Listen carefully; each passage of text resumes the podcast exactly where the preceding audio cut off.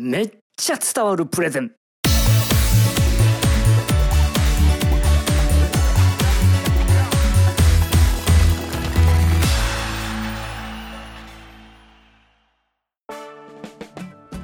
皆さんこんにちは。一般社団法人日本プレゼンテーション教育協会代表の西原です。今日のテーマはスライドに違和感を覚える。違和感とは周りのものとの関係がちぐはぐでしっくりこないことという意味です。例えば一生に一度の特別感を演出しますと話しながら映ってるスライドはなぜか丸ゴシックを使っている。家族の温かさを思い出してくださいと訴えながらスライドにはなぜかモノクロ写真。時々このようにプレゼンターが話している内容と映ってるスライドに違和感を覚えることがあります。一体何が違和感を覚える原因なんでしょうか？例えば特別感という言葉を使っているにもかかわらず映るスライドには可愛らしさを感じさせる丸ゴシック。これだとなんかこう話の内容と見てるところの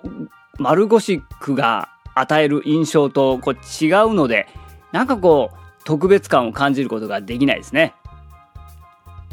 プレゼンター本人が丸ゴシックが好きなのかもしれませんけれどもいやいやたかがフォントと侮るなかれ。見てる方としては言ってることとフォントの伝わるイメージが違っていてせっかくの伝えたいことが半減してしまいかねません。なのでこの場合は丸ゴシックではなく明朝体を使った方がこれは視覚的にも特別感を感じられていいですね。他にも力強さを感じさせたい場合はゴシック系を使った方がいいわけです。見た目のイメージもあったフォントを使う。これが大事になってきます。もう一つの家族の温かさを伝えたいのにモノクロ写真を使うことで生じる違和感。これは一体何でしょうか？それはモノクロ写真が聞き手に与える印象これが違うわけですね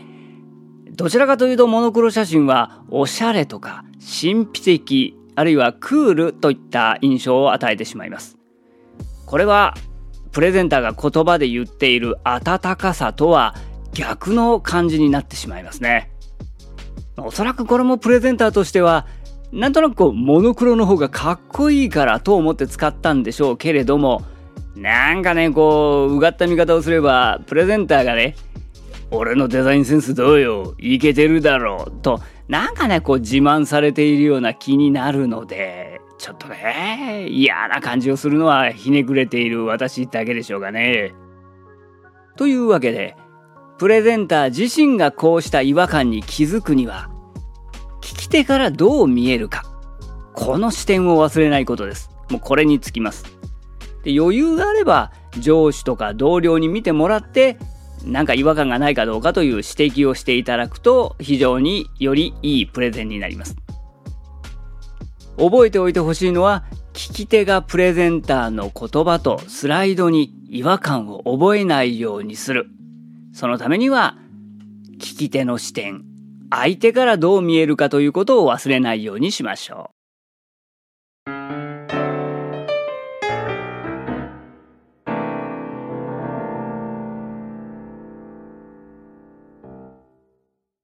そうそう、プレゼンする機会は急にやってきます。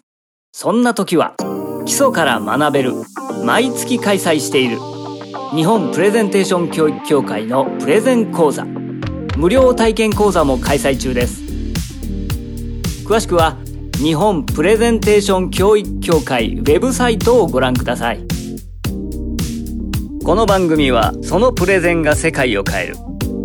一般社団法人日本プレゼンテーション協会の提供でお送りしました。